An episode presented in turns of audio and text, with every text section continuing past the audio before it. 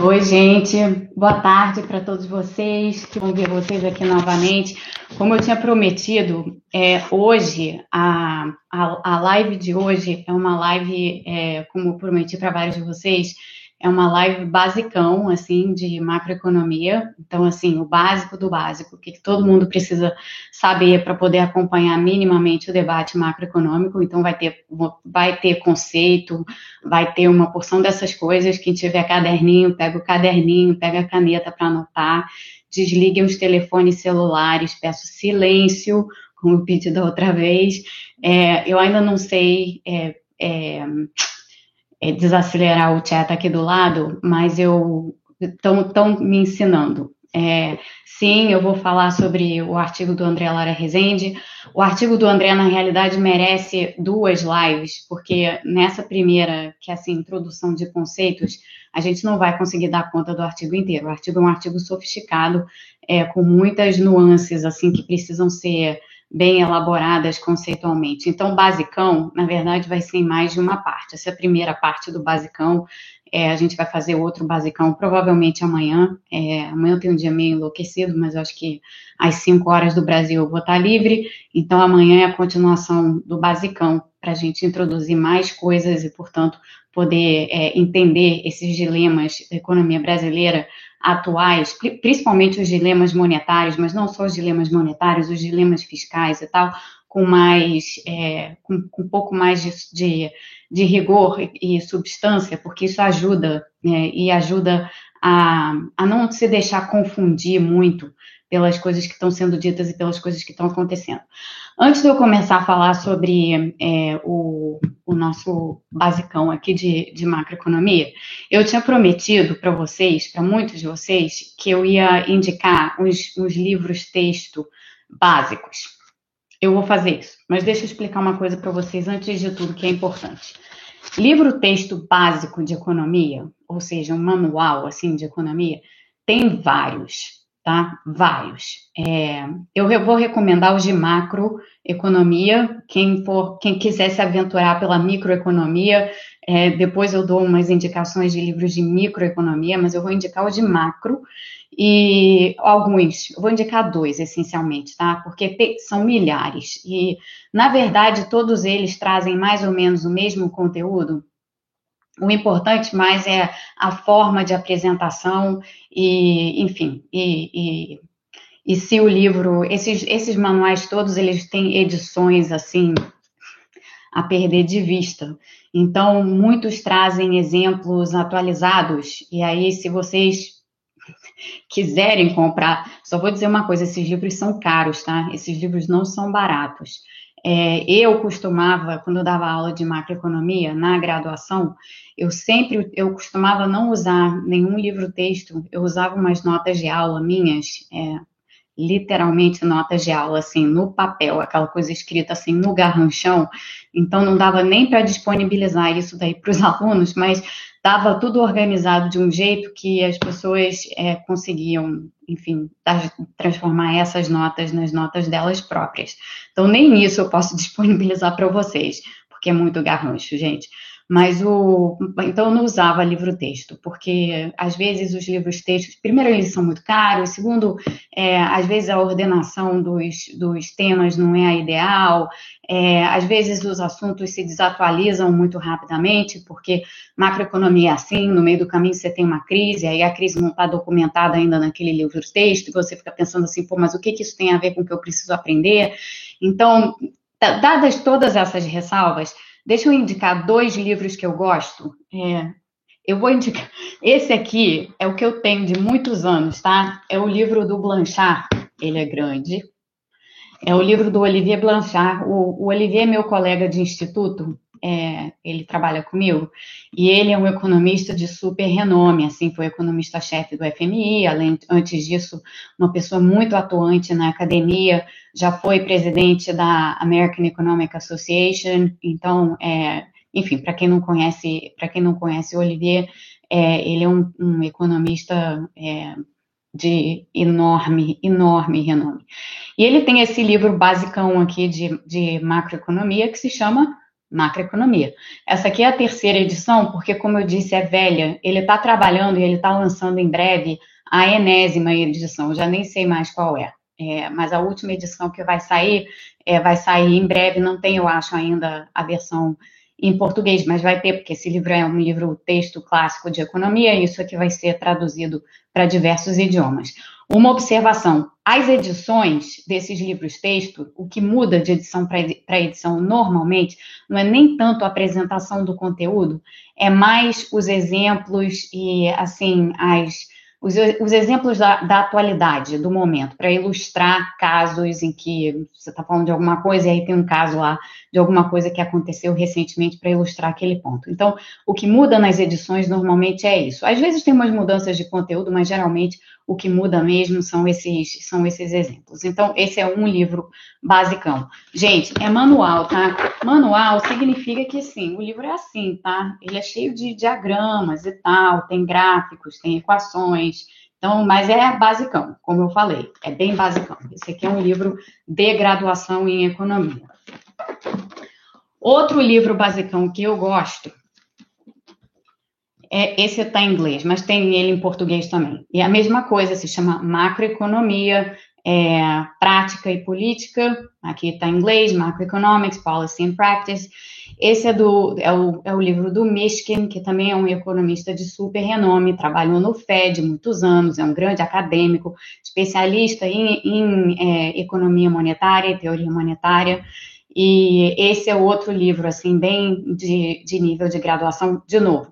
É um manual, então, como o do Blanchard, ele tem gráficos, tá? Ele tem equações, tá? E ele tem é, exemplos e tal. Então, esse é outro livro é, bom. Então, deixa eu mostrar os dois aqui, esses dois, tá? De novo, não são baratos esses livros, não são. Então, se, se se vocês tiverem, quiserem realmente alguma coisa mais barata, me avisem que eu tento ver o que, que eu consigo arrumar para vocês. Esses livros são relativamente caros. Aí tem, para aqueles que são é, mais, sei lá, aqueles que quiserem realmente, realmente é, se aventurar pela macroeconomia de uma forma mais profunda e, na verdade, dá um mergulho, assim, inacreditável, porque eu amo esse livro daqui, a apresentação dele eu acho fenomenal. Aqui, o meu, o livro que eu gosto de macroeconomia, que é o livro do Mário Henrique Simonsen. É, esse livro é bem antiguinho, ele está todo amarelinho, como vocês podem ver. É, e, enfim, eu estudei, na verdade, acabei estudando macroeconomia por aqui, por esse livro. Eu gosto muito desse livro porque ele tem uma apresentação. Ele, ele, de novo, ele é mais avançado do que aqueles outros dois que eu mostrei agora, tá? Bem mais avançado. Mas eu gosto da ordenação é, dos, do, do, do, do, texto, porque ele entrelaça é, macroeconomia neoclássica com macroeconomia keynesiana, e aí depois ele passa para outros temas, ele entra em álgebra linear, é, ele passa para dinâmica e ciclos, então ele, os, os, modelos que estão aqui não são só modelos estáticos, são modelos dinâmicos. Aí tem uma parte toda assim de otimização e análise convexa para quem tem, para quem gosta de matemática, não sei se vocês conseguem ver. Depois tem a curva de Phillips, que alguém pediu para eu falar sobre a curva de Phillips, mas esse é um tópico avançado, não, não, nós não falaremos sobre isso hoje. Enfim, e por aí vai. É, é, um livro mais antigo, mas eu gosto muito dele. E ele termina, a última parte é sobre indexação, teoria da indexação, e ele e o Simonsen escreve aqui sobre indexação no contexto da economia brasileira. Tem os modelos de indexação, mas o contexto aqui é preço indexado, na época que a gente tinha inflação e tal. Então, esse é o terceiro livro que eu gosto, mas esse aqui, evidentemente, é menos basicão do que os outros dois, tá? Os outros dois são bem mais é, básicos. Bom, começando aqui pela, pelos conceitos, a gente falou outro dia, quando estava aqui, muitos de vocês é, já sabem o que é, mas deixa eu, vamos, voltar totalmente às origens, para o básico do básico, para entender primeiramente o que, que é o PIB. A gente falou aqui outro dia, na semana passada, quando teve a live com a, com a Tati e com o Zezé, o Zezé fez essa pergunta. Mônica, explica é, em português o que é o PIB. O PIB, como vocês sabem, é tudo que um país produz, é o produto interno bruto. A sigla vem daí. Produto interno bruto significa tudo que um país produz. Tudo que o país produz, e aí você mede, né? Você mede o que o país produz por meio do, do valor do, do, valor vendido, ou do, do, do, que a gente chama de é, valor final do produto, que tem uma questão aqui de valor adicionado, não vou entrar nessas questões, não. Mas o que é importante saber é que o produto interno bruto, conceito de produto interno bruto, é igual ao conceito de renda interna. É, também renda interna bruta. Por quê? Porque tudo que, tudo que você produz e vende gera uma renda, tem um valor. Então, esses dois conceitos, PIB e renda interna, é, eles são idênticos, são conceitos idênticos. Quando você fala em PIB, você fala em renda, quando você fala em renda, você fala em PIB, tá? Tanto assim que quando a gente mede, por exemplo, o PIB per capita ou PIB por habitante, a gente fala em renda por habitante, renda média por habitante, que é o que essa medida de fato é. Então, como tudo que você produz, você vende, tudo aquilo que você produz tem um valor, é, produto é igual a renda, Tá? Então, essa é a primeira coisa que é fundamental entender. Produto PIB é igual a renda, e a gente vai usar só para notação, tem várias coisas de notação aqui hoje, tá? Por isso que eu pedi para é, vocês prestarem atenção. É, o, o, a notação que a gente usa para designar PIB, para designar renda, é Y, por convenção, tá? Então, Y é o que a gente vai usar. Fiquem com Y na cabeça.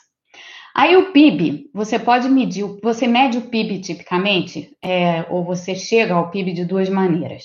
Você chega ao PIB pela ótica da produção, ou pela ótica da oferta, e você chega ao PIB pela ótica da demanda. Pela ótica da produção, é exatamente o que essa palavra diz: produção. Então, o que, que o país produz, quanto produz, o quanto de, de valor aquilo lá gera, e aí você tem uma medida do PIB da economia. Pelo lado da demanda, é para onde vai aquela produção. Então, você está produzindo, mas aquela produção está sendo absorvida por quem? Então, você tem aqui o lado da demanda. O lado da demanda, o que, que é? São os consumidores, as famílias, são é o que vai para o que vai para investimento, isso é demanda. O que vai para governo, então quanto que o governo absorve daquilo, daquele produto que é gerado, e o quanto que vai, em termos líquidos, para o mercado externo. O que, que significa isso aqui, termos líquidos? Termos líquidos é o quanto que você exporta, então isso é demanda externa pelo que você produz, menos tudo aquilo que você importa. Tá? O que você importa não é produzido internamente.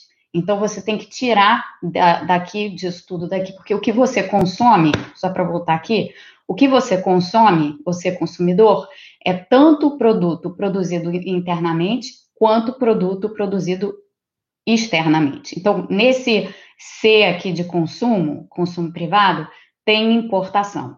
Então, para que você não tenha uma dupla contagem, você precisa deduzir as importações aqui dessa, desse conceito de demanda, para que você não esteja contando duplamente. Tá? É, portanto, no, na ótica da demanda, você tem é, consumo, investimento, gastos do governo e o que está acontecendo é, no mercado externo, em termos líquidos. São as suas exportações menos as suas importações. Tá? É,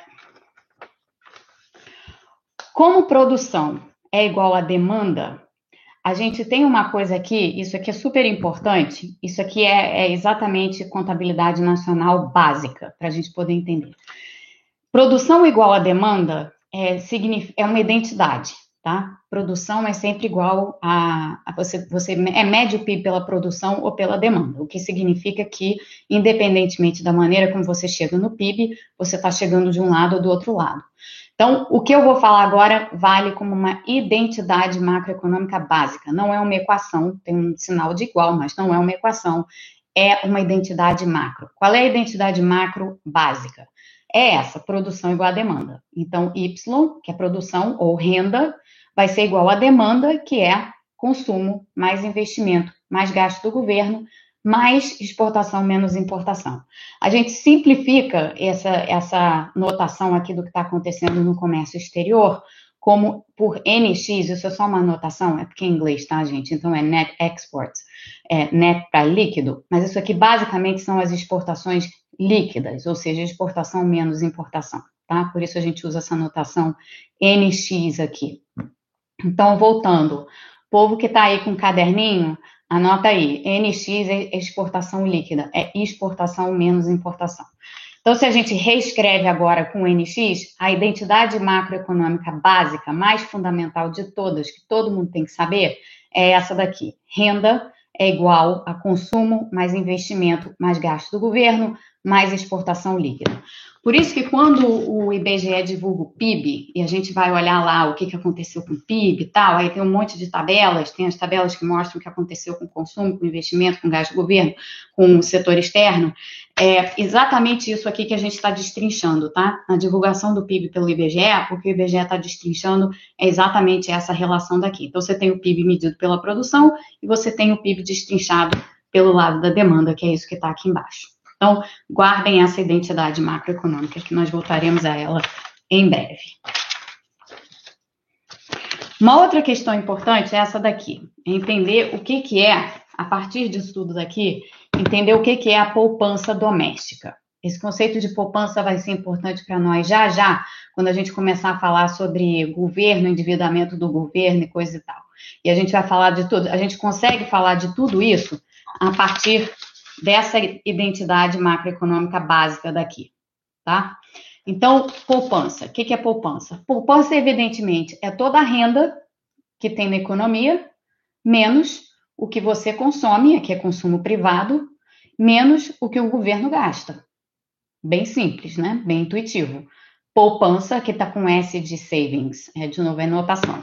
Todos esses livros aqui que eu apresentei para vocês, inclusive os que tiverem traduzidos para português, não apresentam poupança como P. P é para preço. Então, eles ap apresentam poupança como S, tá? Então, eu estou dando a notação que é usada é, tipicamente. Então, S, que é poupança, vai ser igual a toda a renda gerada na economia, menos o consumo, menos os gastos do governo. Então, isso aqui é consumo privado e isso aqui é consumo público, essencialmente. Só que a gente usa a notação de G para diferenciar consumo público de consumo privado. Tá? Se a gente substituir agora nessa expressão o que é esse Y, esse Y é consumo mais investimento, mais gasto, mais é, exportação líquida, a gente vai ver que essa expressão aqui para poupança pode ser descrita dessa maneira, ou seja, a poupança interna é igual a investimento mais exportações líquidas. Essas exportações líquidas aqui eu vou explicar já já, porque elas têm uma representação em contabilidade é, nacional, ela tem uma representação como poupança externa. Tá? Então, esses são fluxos que entram de fora para dentro. Só pensar, exportação líquida é o quê? exportação menos importação. Então, desde que a exportação líquida tenha um sinal positivo, ou seja, que as exportações sejam maiores do que as importações, o que está acontecendo? Você está vendendo mais para o resto do mundo do que você está comprando do resto do mundo. Portanto, estão entrando recursos no seu país. Tem recursos entrando. Isso é o que está acontecendo no balanço de pagamentos.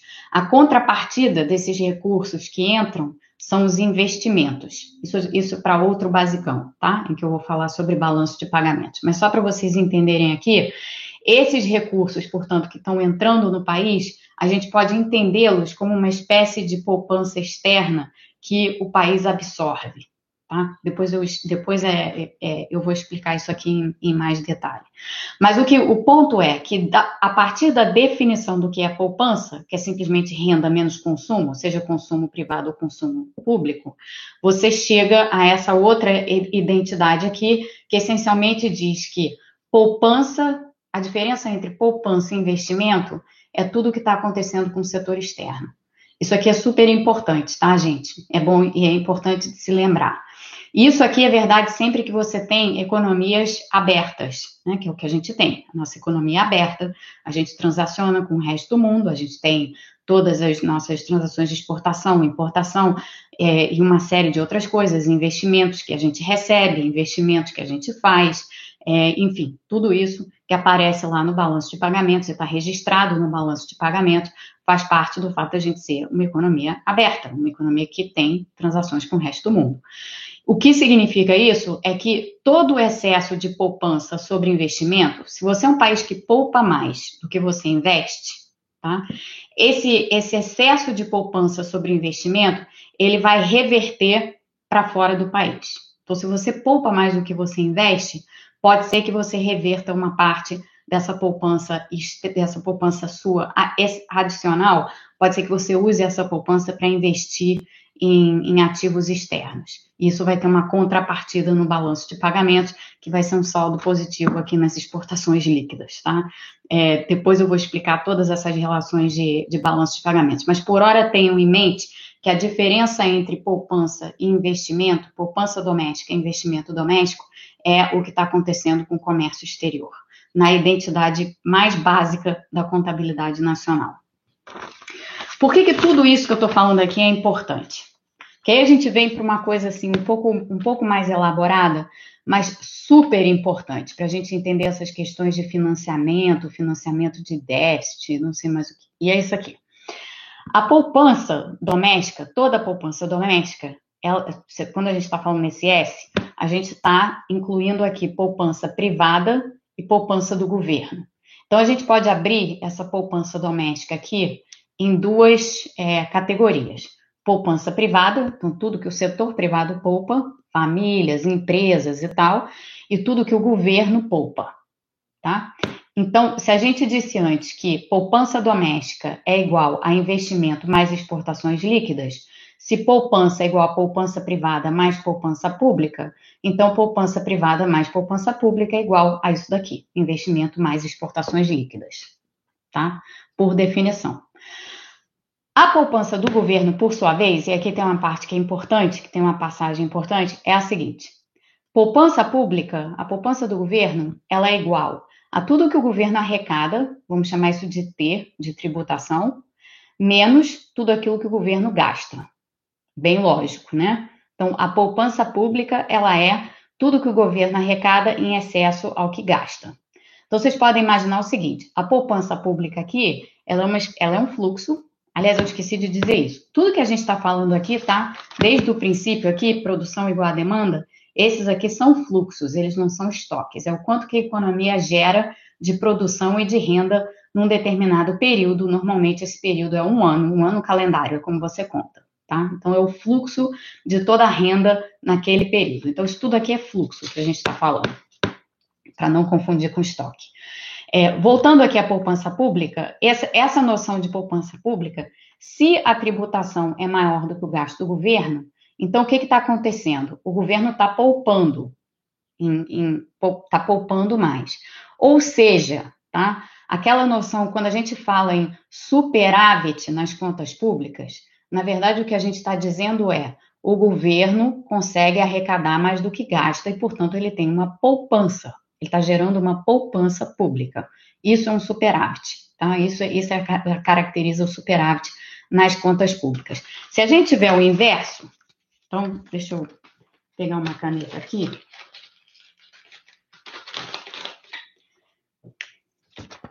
Então, daqui a gente tem duas situações.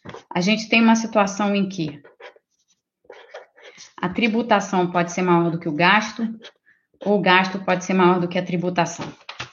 Tá? Por isso que eu acabei de escrever aqui. Tributação maior que gasto, gasto maior do que tributação. São duas possibilidades. Se tributação for maior que gasto, esse T menos G aqui vai ser maior do que zero. Então, você vai ter superávit nas contas do governo. Se, ao contrário, esse gasto aqui for maior do que a tributação, então você vai ter a situação reversa. Os gastos vão ser maiores do que os tributos, ou a arrecadação de tributos. Então, o que vai acontecer aqui no final das contas é que, em vez de você ter um superávit nas contas do governo, você vai ter um déficit na conta do governo, tá? Nas contas públicas. Importante, gente, ter isso aqui na cabeça, super, porque é, isso daqui, a partir daqui a gente consegue entender essas histórias de endividamento, emissão monetária e tudo mais. Como é que a gente entende isso? Vamos lá. Eu disse a vocês aqui em cima que poupança é igual a poupança privada mais poupança do governo.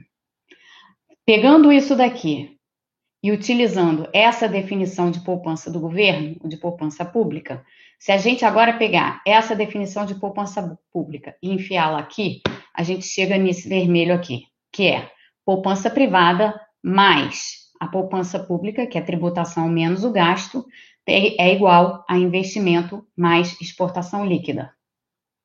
Reescrevendo isso aqui, só passando coisas de um lado para o outro desse sinal aqui é, de igual, a gente fica com essa equação aqui. O excesso de poupança privada sobre o investimento é igual, aí agora reverteu, é G menos T, então aqui a gente está trabalhando não com poupança, mas com despoupança, então isso aqui é o, o déficit do governo, mais as exportações líquidas.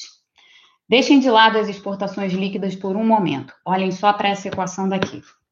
Olha o que, que essa equação daqui, na verdade, essa identidade, olha o que ela está nos dizendo. Ela está nos dizendo o seguinte: se o governo tiver um déficit nas contas públicas, ou seja, se o G for maior do que o T, tá? Se o governo gastar mais do que arrecada, o governo vai ter que se financiar de alguma maneira.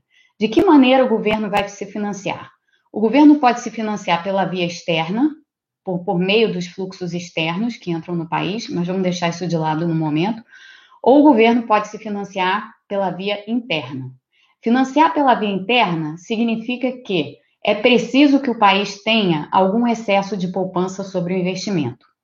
E, mais do que isso, esse excesso de poupança sobre o investimento equivale exatamente à forma como o governo vai emitir dívida para financiar esse déficit. Então, deixa eu dizer de outro modo.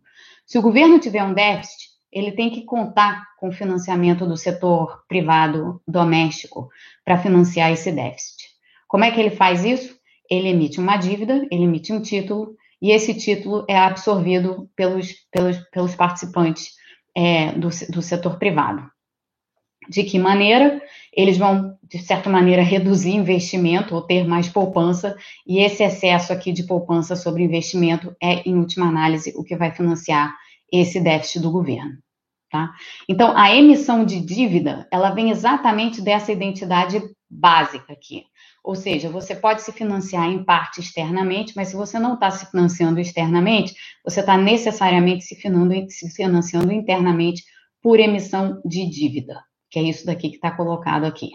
Nesse momento, se eu estivesse dando aula, que eu estou, mas assim, é que é uma maneira diferente de fazer, é, eu ia parar e perguntar para vocês se alguém tem alguma dúvida. Então vamos lá. Alguém tem alguma dúvida? Se vocês tiverem dúvida, coloquem aqui, por favor.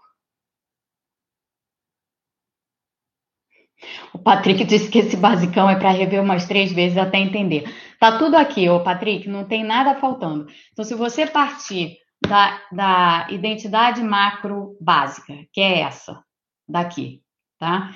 E passar por essas definições aqui, do que, que é poupança, ou melhor, essa definição daqui do que, é poupança. Como que a poupança está vinculada com investimento e exportações líquidas, que é nada mais do que é, pegar isso daqui e transformar nessa outra, nessa outra equação aqui do lado. E daqui, você passar para esse lado de cá, em que você destrincha o que é poupança privada, o que é poupança pública, e define o que é poupança pública a partir de tributação e gasto, você chega finalmente nessa, nessa identidade aqui, que diz que necessariamente o governo se financia é, de forma é, usando recursos internos ou usando recursos externos, é, ou uma combinação dos dois. Tá? É, vamos ver. Tá, tem gente achando que está claro, tem gente achando que está mais ou menos claro. É, pode reexplicar a parte de é, poupança, poupança privada, menos investimento? Posso. Então, aqui, como é que a gente chegou aqui? A única coisa que a gente fez para chegar aqui foi o seguinte: a gente tinha, a partir da identidade macroeconômica fundamental, que é essa, e a partir da definição do que é poupança, que é essa daqui, poupança é igual a renda menos consumo menos gasto do governo, a gente botou aqui a identidade macro básica, a gente derivou a equação da poupança, a gente passou o investimento para o lado de cá, ficou poupança menos investimento igual exportação líquida.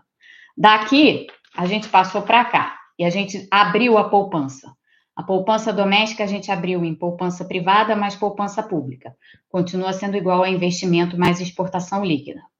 Aí a gente definiu o que é poupança pública. Poupança pública é arrecadação menos gasto do governo.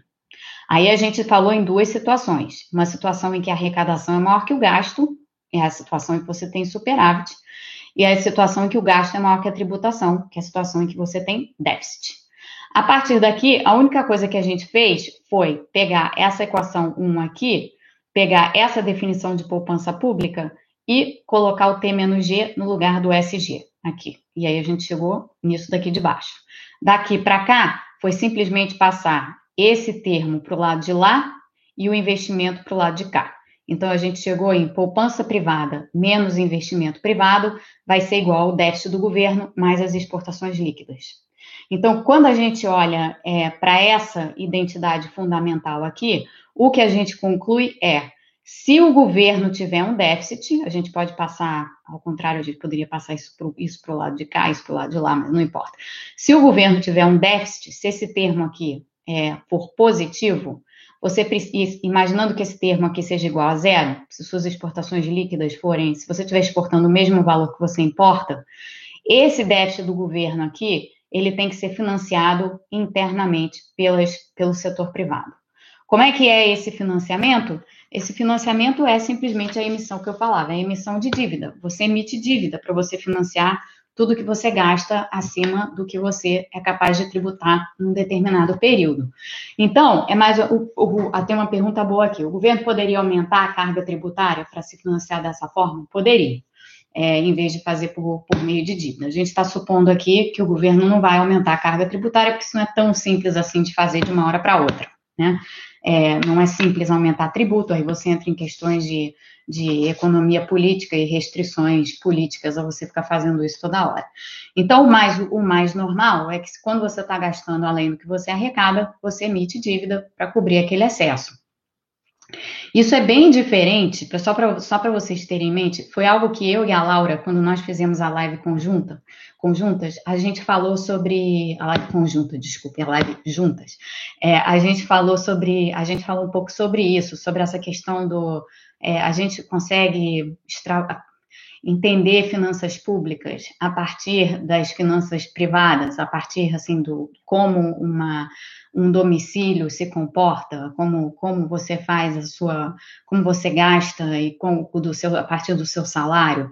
É, tem muito essa coisa de tentar é, equacionar orçamento familiar com orçamento público, mas tem uma grande diferença entre orçamento familiar e orçamento público, que foi essa que eu acabei de dizer. Quando o governo tem um déficit, o governo pode emitir uma dívida para cobrir esse déficit, e essa dívida é absorvida pelo setor privado. Um, um, um domicílio qualquer, ou uma família, não é capaz de emitir um papel, chamar de dívida e dizer assim: olha, aceita aqui o meu papel, depois eu te pago lá na frente. Isso não rola, né, para famílias e para domicílios. Então, aonde existe a quebra na comparação entre orçamento familiar e orçamento público, é exatamente na capacidade de emissão de dívida por parte do Estado. E por que, que os agentes privados é, por que, que eles absorvem dívida do governo?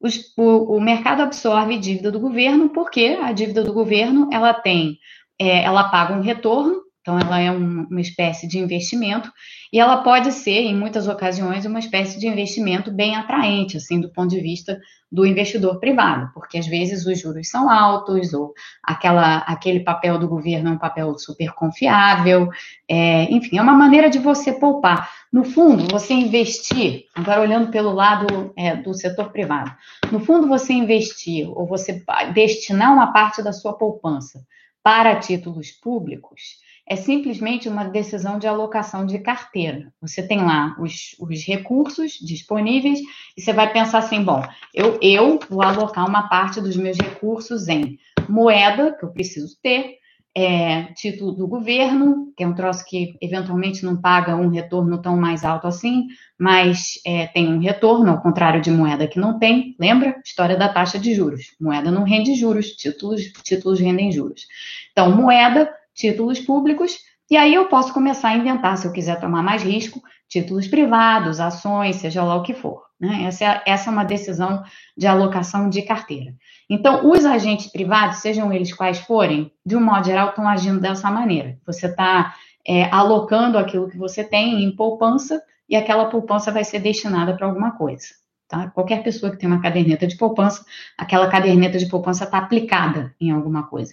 Tipicamente, aquela caderneta de poupança está aplicada em títulos públicos. Então, é exatamente essa relação daqui. O déficit do governo sendo financiado pelo excesso de poupança da economia. Tá? Só que é a nível individual, isso que eu acabei de falar. Isso aqui é a nível agregado. Para a economia inteira, é assim que funciona. No final, é, vai dar isso daqui. Então, esse é um ponto, é, um ponto fundamental. A partir daqui, tá? Quem, quem, voltar em todos esses conceitos aqui, tá? Tem vários papeizinhos. Esse é o lado 1 um do primeiro papelzinho. Tem o lado 2, que é esse daqui. Vocês vão olhar lá quando vocês assistirem o vídeo novamente. Aí tem o segundo papelzinho, primeiro lado dele e segundo lado dele. Ou seja, o basicão do basicão está descrito em quatro papeizinhos, na verdade, lado a lado, né? Um lado, outro lado. Então, isso aqui é, é assim, o, o que vocês precisam saber de super básico para entender é, como, é, como é que são essas relações entre setor privado e setor público. E essas relações entre setor privado e setor público, elas se casam dessa maneira.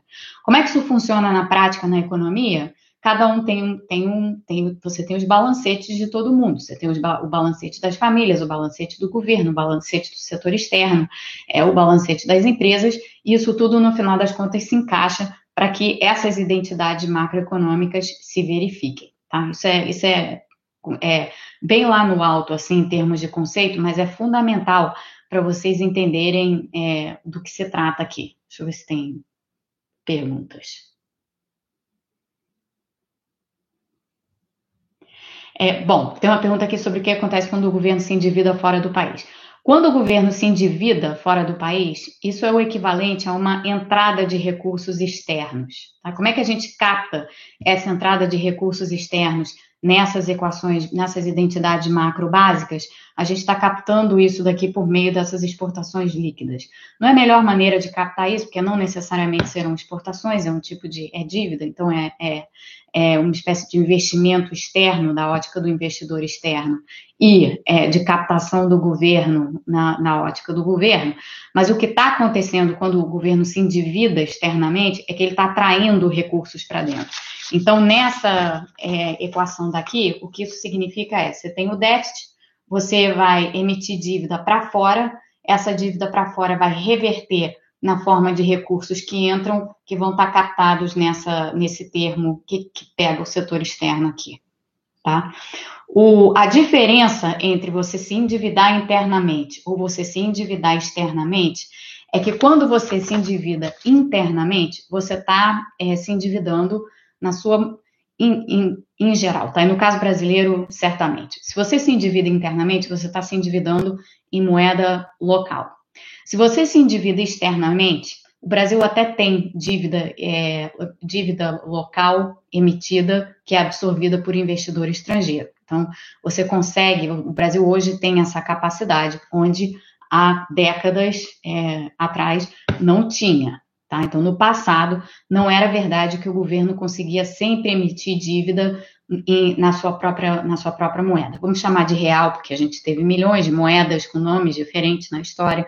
Mas, por exemplo, tá? Só para dar um exemplo, quando a gente tinha o cruzado, a gente, o cruzado, que era uma moeda totalmente não confiável, é, no meio de uma hiperinflação, passando por 20 mil planos de estabilização na época, é, o governo não conseguia se endividar externamente em cruzados. O governo se endividava externamente em dólares e se endividava internamente em cruzados na medida do possível, é, quando conseguia. Conseguia, geralmente, né? Como eu já falei aqui para vocês.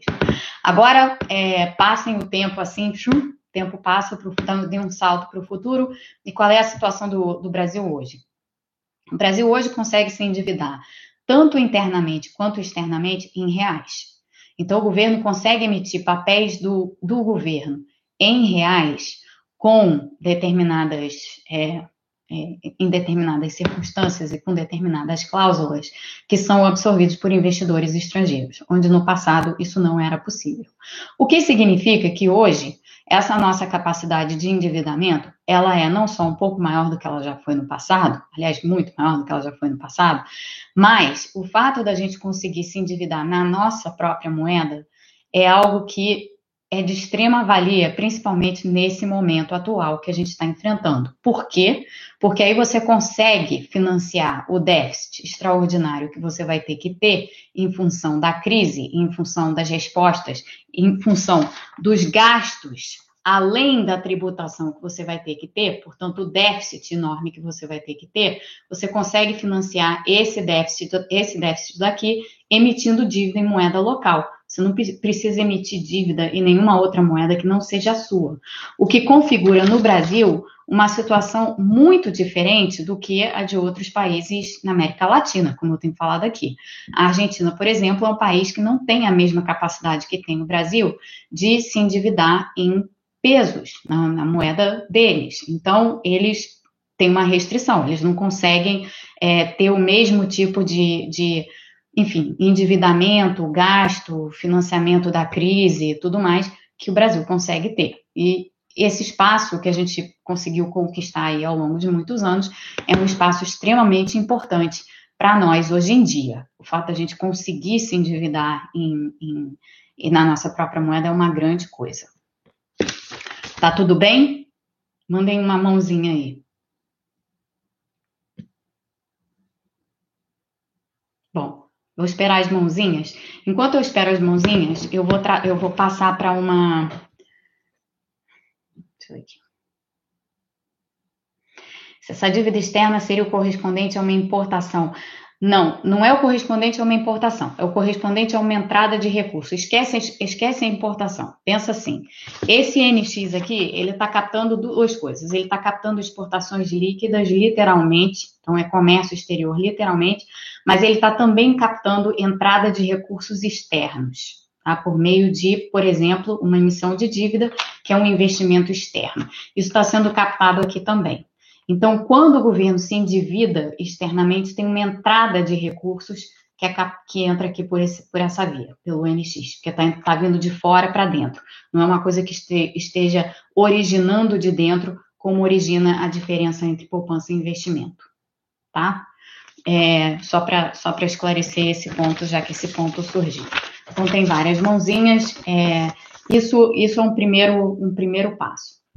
É, Para a gente conseguir chegar lá no artigo do André, tem uma outra coisa que a gente precisa entender, que é fundamental para a gente entender. Lembrando que o artigo do André foi o que eu mandei vocês, mandei não, que eu não mando nada, que eu recomendei que vocês lessem ontem é, o artigo dele na Folha de São Paulo, que está muito bom, tá, tá, tá uma, uma, boa explanação assim de diversas coisas. Tem umas coisas meio controvertidas ali, a gente vai chegar nas coisas controvertidas depois.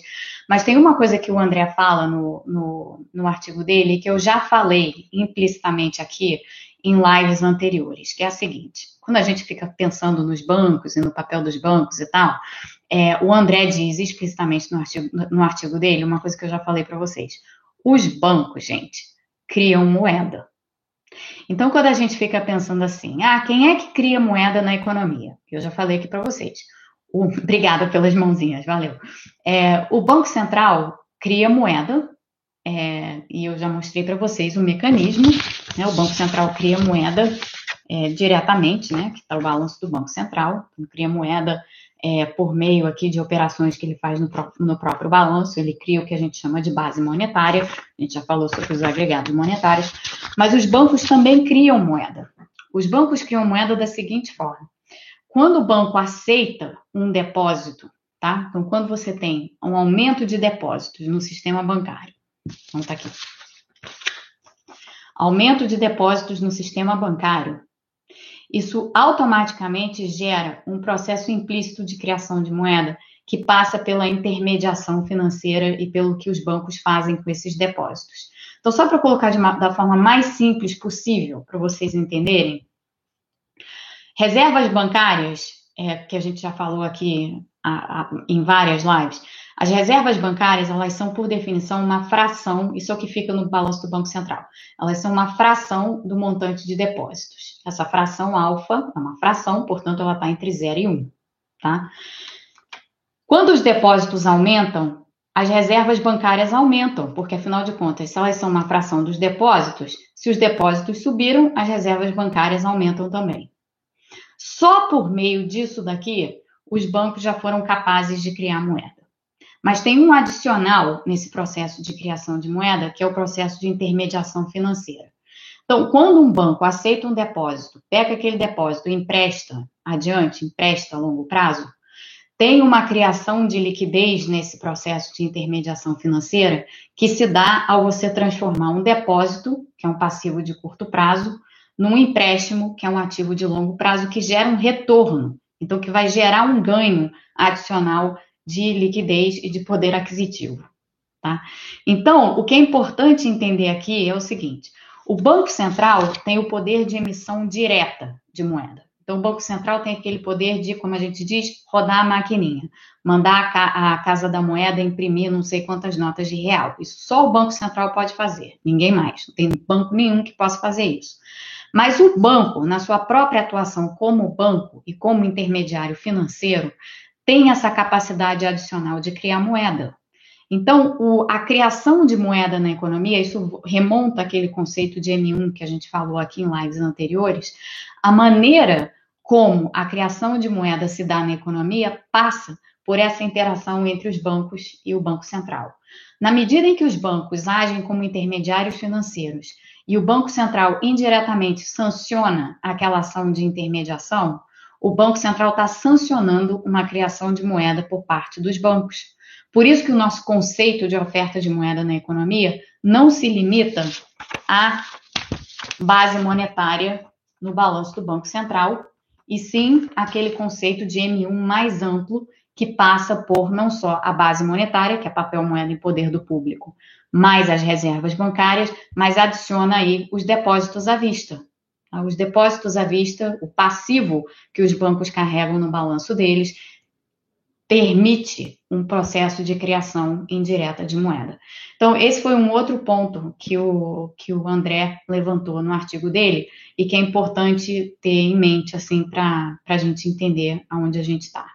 É, isso não, não dá para avançar nesse basicão de hoje antes de introduzir outros conceitos. Então, para não gerar confusão de nenhum tipo, deixa eu fazer o seguinte resumo, eu vou passar para as perguntas de vocês.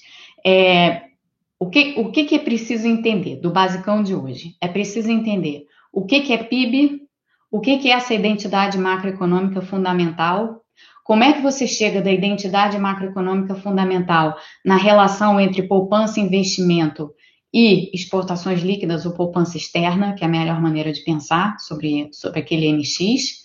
E a partir daí, como é que você chega na relação entre poupança privada e investimento, o excesso de poupança privada sobre investimento, déficit público e poupança externa.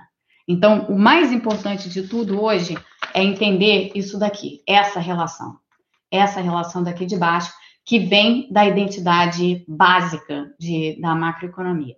Então, é entender isso, entender que todo excesso de poupança é, privada vai para financiar o governo de alguma maneira, tá? Supondo que esse, esse, essa entrada aqui líquida de recursos é, seja nula, ou se ela for positiva de todo modo, você tem um pouco de financiamento do déficit público vindo de cá e um pouco de financiamento do déficit público vindo de cá.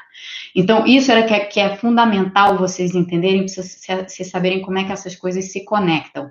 E o que, que significa emitir dívida? Emitir dívida nada mais é por parte daquela pessoa que aceita a dívida como um título do governo, é uma forma, a, a, o, o, ato de aceitar aquele título do governo é um ato de poupar, que é exatamente o que isso aqui está dizendo. Se há um déficit e você aceita a emissão da dívida que vai cobrir esse déficit na forma de um título do governo, você aceitou poupar usando, usando como instrumento aquele título do governo. Tá? Isso é super importante vocês entenderem, para vocês entenderem esses mecanismos de financiamento de orçamento público, que são muito, mas muito distintos é, de quaisquer me mecanismos de financiamento de, é, de, se a gente estiver pensando em orçamento familiar, porque gente, famílias e tal, vocês, eu, a gente não é capaz de emitir nossa própria dívida, criar um papelzinho lá que a gente chama assim, dívida da Mônica. Aí chega lá e fala assim: olha, eu vou gastar mais do que o meu salário esse mês, tá aqui, ó, minha nota promissória para você, dívida da Mônica. Eu prometo que eu vou pagar para vocês, é, sei lá, 1% de, de juros, é muita coisa, 1% de juros em 30 dias. Ninguém vai aceitar isso, né? Porque quem é que vai aceitar valor de face que Mônica vai honrar sua, seu papel de dívida? Ninguém aceita. Mas no, no, caso do governo, isso é perfeitamente aceitável. No caso do Tesouro, isso é perfeitamente aceitável, porque é assim que funciona. Você tem um governo que tem é, uma capacidade de emissão de dívida que não é dada às famílias. Por isso que o governo tem o papel que tem. Então, é, essa era a coisa fundamental que eu queria que vocês entendessem hoje. Eu vou pegar a pergunta de vocês, mas eu já vou adiantar o que, que a gente vai fazer amanhã. Amanhã a gente vai falar sobre operações compromissadas e por que, que as operações compromissadas são importantes, o tipo de confusão que existe em torno dessa matéria das, das operações compromissadas, por que, que essa confusão existe e por que, que hoje essa confusão está prejudicando muito o debate e o entendimento do que é preciso fazer nessa crise tá? Então, só para adiantar o que, que a gente vai fazer amanhã. Eu vou tentar achar alguma coisa bem fácil sobre operações compromissadas para postar lá no Twitter para vocês, para vocês terem como leitura para amanhã. É, prometo, prometo fazer isso depois de hoje. Mas hoje o que eu queria introduzir era isso: identidade macro básica, chegando nessa equação final aqui, que é a equação mais importante para entender quais são as fontes de financiamento do governo, tá? Poupança externa ou poupança interna. Esse NX, na verdade, capta poupança interna, externa. Então, poupança externa ou poupança interna. Isso é o que é importante saber. Ou diferencial entre poupança e investimento, tá? No caso, que é o que isso daqui capta. Bom, é, vou passar aqui para as perguntas de vocês, ver o que está rolando aqui na tela.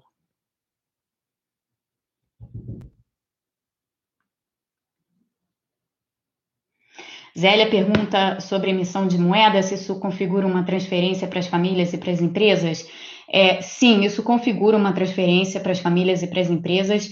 É, eu vou deixar para explicar como que isso configura uma transferência para as famílias e para as empresas amanhã, porque a gente precisa de algumas outras peças básicas aqui para a gente poder encaixar nesse quebra-cabeça maior do basicão. Tá? Então, hoje a gente pegou umas duas peças fundamentais. A mais fundamental de todas é a identidade macro, e a partir dela eu mostrei para vocês as relações entre poupança, déficit público e poupança externa. Poupança interna, déficit público, poupança externa.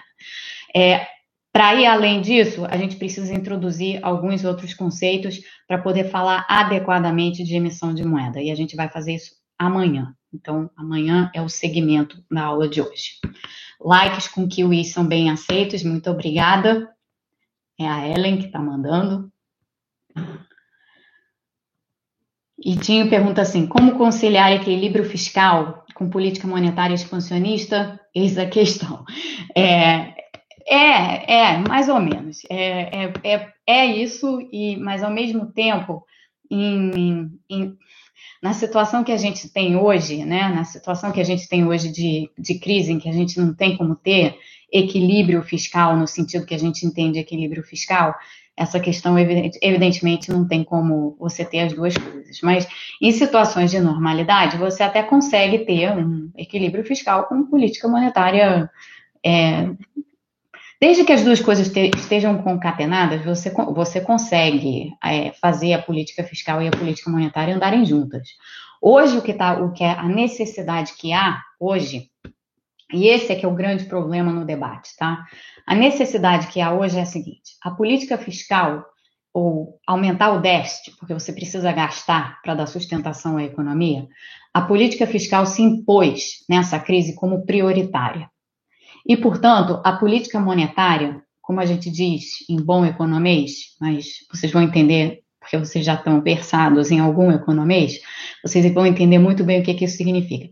A política monetária está acomodando a política fiscal. O que, que isso significa?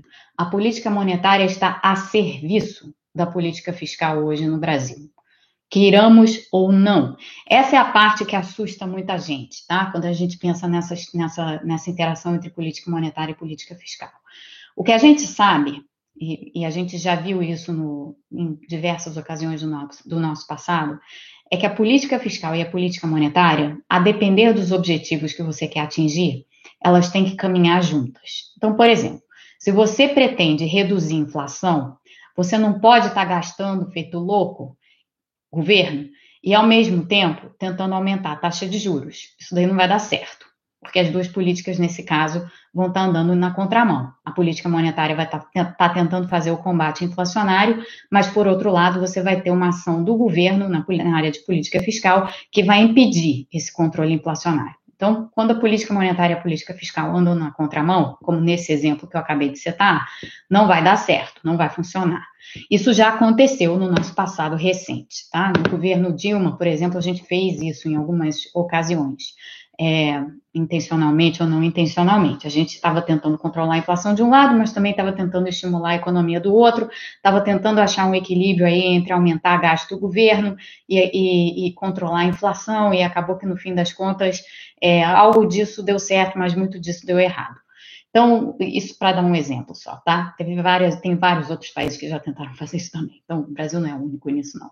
Estou só dando como exemplo que política monetária e fiscal têm que andar juntas. Se a política monetária e a política fiscal estiver, não estiverem andando juntas, dá problema. Se estiverem andando juntas, tudo bem, sem problema, você vai conseguir atingir os seus objetivos. Qual é o objetivo hoje? O objetivo hoje é, com uma situação de insuficiência aguda de demanda, eu vou pegar esse gancho aqui amanhã no basicão. Mas numa situação de insuficiência aguda de demanda, primeira coisa que você precisa fazer é aumentar o gasto para dar sustentação à economia. Porque você não consegue sustentar a economia só com redução de juros. Não dá. O choque é grande demais para isso. A política monetária não dá conta sozinha de fazer todo o esforço. Por isso que a política, a política fiscal se impõe. E ela se impõe dessa forma. Você precisa gastar. Por isso que está todo mundo falando isso agora, graças a Deus. Né? No início não estava bem assim. Mas agora há um reconhecimento de que a única forma de você, de você evitar um estrago pior da, da, causado por tudo que está acontecendo é por meio de um aumento dos gastos do governo. E a reboque vem a política monetária. A política monetária vem a reboque desse esforço. O fato da política monetária virar reboque desse esforço é o que tem provocado em muita gente uma certa angústia, porque no passado sempre que a política monetária veio a reboque da política fiscal, ou seja, sempre que a política monetária foi subserviente à política fiscal, isso gerou inflação no Brasil. Sempre foi assim. Essa é a única realidade que a gente conhece. Então, a angústia que as pessoas têm hoje no Brasil é essa: é de que a, se a gente vai usar é, a política fiscal como prioritária e a política monetária vai virar reboque, então, a gente está introduzindo um risco inflacionário à frente. O que eu tenho dito aqui para vocês é que este foi o nosso passado. Neste presente momento, não dá para a gente usar a experiência do nosso passado para imaginar o que vai ser o nosso futuro, porque o nosso futuro não pode ser imaginado a partir do nosso passado. Não dá. É, o, o, passado não tem nada a dizer e nada a contribuir para a situação atual, porque a situação atual nunca houve. A gente nunca viu essa situação, ela é extraordinária. Portanto, de nada adianta a gente buscar lições do passado para tentar nos dizer como que a gente deve ou não deve agir. A gente tem que tentar imaginar, né? a gente tem que tentar extrapolar. A partir dessas coisas aqui que a gente sabe, vocês não têm ideia da quantidade de papel que tem na minha frente nesse exato momento, são muitos, estão todos espalhados aqui. Mas o, o, ponto é esse: a gente tem que tentar, a partir do que a gente sabe, desses muitos papéis que estão espalhados aqui na minha frente, a gente tem que tentar imaginar e projetar o que pode ser é, o, o que vem pela frente. E aí, nesse esforço, necessariamente tem algumas coisas que a gente precisa aceitar. Uma delas é que, por um tempo, a gente vai ter uma política monetária subserviente à política fiscal. E que não, isso não necessariamente vai gerar inflação, principalmente num quadro agudo de deficiência de demanda, onde o maior risco não é, é inflação, e sim o contrário dela, é deflação, que eu já expliquei aqui várias vezes para vocês. Então, é, para a gente chegar nesse tipo de entendimento, esse, essas peças, assim, é, tem um troço aqui aparecendo na minha tela, essa, essa, essa espécie de blocos, né, como se fosse assim, aqueles blocos coloridos que você brinca com, com criança, é, fazer, fazendo um castelinho, assim, a partir de blocos, A gente consegue chegar nesse entendimento, que é o castelo inteiro, a partir desses blocos fundamentais. Assim, tem muita coisa que é muito intuitiva em economia, mas também tem muita coisa que é contra-intuitiva. Então, para a gente não cair na tentação de interpretar errado alguma coisa, a gente precisa ter esses conceitos claros. Por isso que eu comecei é, hoje aqui a partir da identidade macro mais fundamental de todas, é, que é a, a, a que liga o conceito de produção e de demanda. É, esse é que é o ponto. Quem está consumindo, como gerar inflação sem ninguém consumindo? Pode? Não, não, não pode. Esse é exatamente o ponto. Quer dizer, por que, que a gente está num quadro é, que é mais para deflacionário do que para do que para inflacionário? Exatamente por essa razão. Porque a gente está exatamente num contexto em que o que há é uma insuficiência de demanda, não tem consumo. Na, na nossa identidade fundamental, o que está acontecendo é o seguinte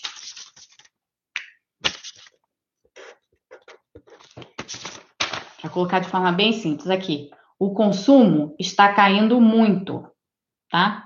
Como é que você mantém razoavelmente estável, isso é assim, num limite, tá? Óbvio que a gente não vai conseguir manter nada estável.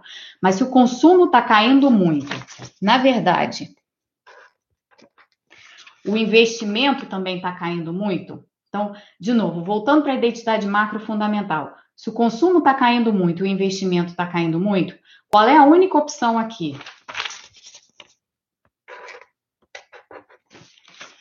É aumentar gasto do governo. Até porque desse lado de cá, exportação também está caindo muito. Então, isso aqui não vai nos ajudar. Então, a única coisa que a gente pode fazer para compensar essas quedas é o aumento de gasto. Por isso a gente fala em gasto. A partir disso daqui dá para entender muita coisa, gente. Por isso que eu comecei com isso daqui, tá? É, então, eu vou encerrar aqui é, só para de novo voltar a esse ponto, a partir da identidade macro fundamental a gente consegue entender muita coisa. Amanhã a gente vai passar para uns assuntos um pouco mais complexos. Vocês acharam hoje complexo? Desculpa, porque amanhã vai ser mais complexo ainda. E aí eu vou, é, como eu disse, colocar algumas leituras e algumas coisas lá para vocês. Qual, qualquer pessoa que tenha, que tenha tido, que tenha ficado com dúvida ou que tenha perguntas ou qualquer coisa assim, eu vou postar logo em seguida o vídeo dessa, o vídeo dessa live com essas, essas explicações aqui do basicão do basicão. E aí eu peço a vocês que postem as perguntas nesse link desse vídeo, não em qualquer outro link, tá? Por favor, porque senão eu vou perder as perguntas. Então é isso. É, boa noite para vocês e até amanhã. Amanhã eu volto aqui com mais papéis. É, eles estão se proliferando numa numa espécie de curva exponencial. É, tem muitos papéis, já tem uma pilha enorme. Vou mostrar. Estamos assim, ó, em termos de papéis, tá? Daqui a pouco dá para escrever um livro só com esses gráficos. É, mas é o, essa é a, a situação. E amanhã vai ter mais papéis é, e provavelmente gráficos para tentar explicar um pouco melhor a complexidade do momento para vocês. Mas espero que hoje tenha ajudado a, aquelas pessoas que têm, que não têm, por razões óbvias, porque não resolveram fazer outra coisa na vida que não ficar estudando economia. E aliás, muito bem para vocês que resolveram isso. É, eu hoje em dia talvez gostasse de estudar outras coisas também, e até faço isso. É, mas, enfim, o, isso aqui é para que todo mundo consiga estar tá mais ou menos no mesmo, no mesmo nível, a partir do qual a gente pode, então, discutir assuntos mais difíceis e assuntos mais complexos. Então, boa noite, pela terceira vez, boa noite, vou ficando por aqui e a gente se vê outra vez aqui amanhã, às 5 da tarde, horário do Brasil. Até mais.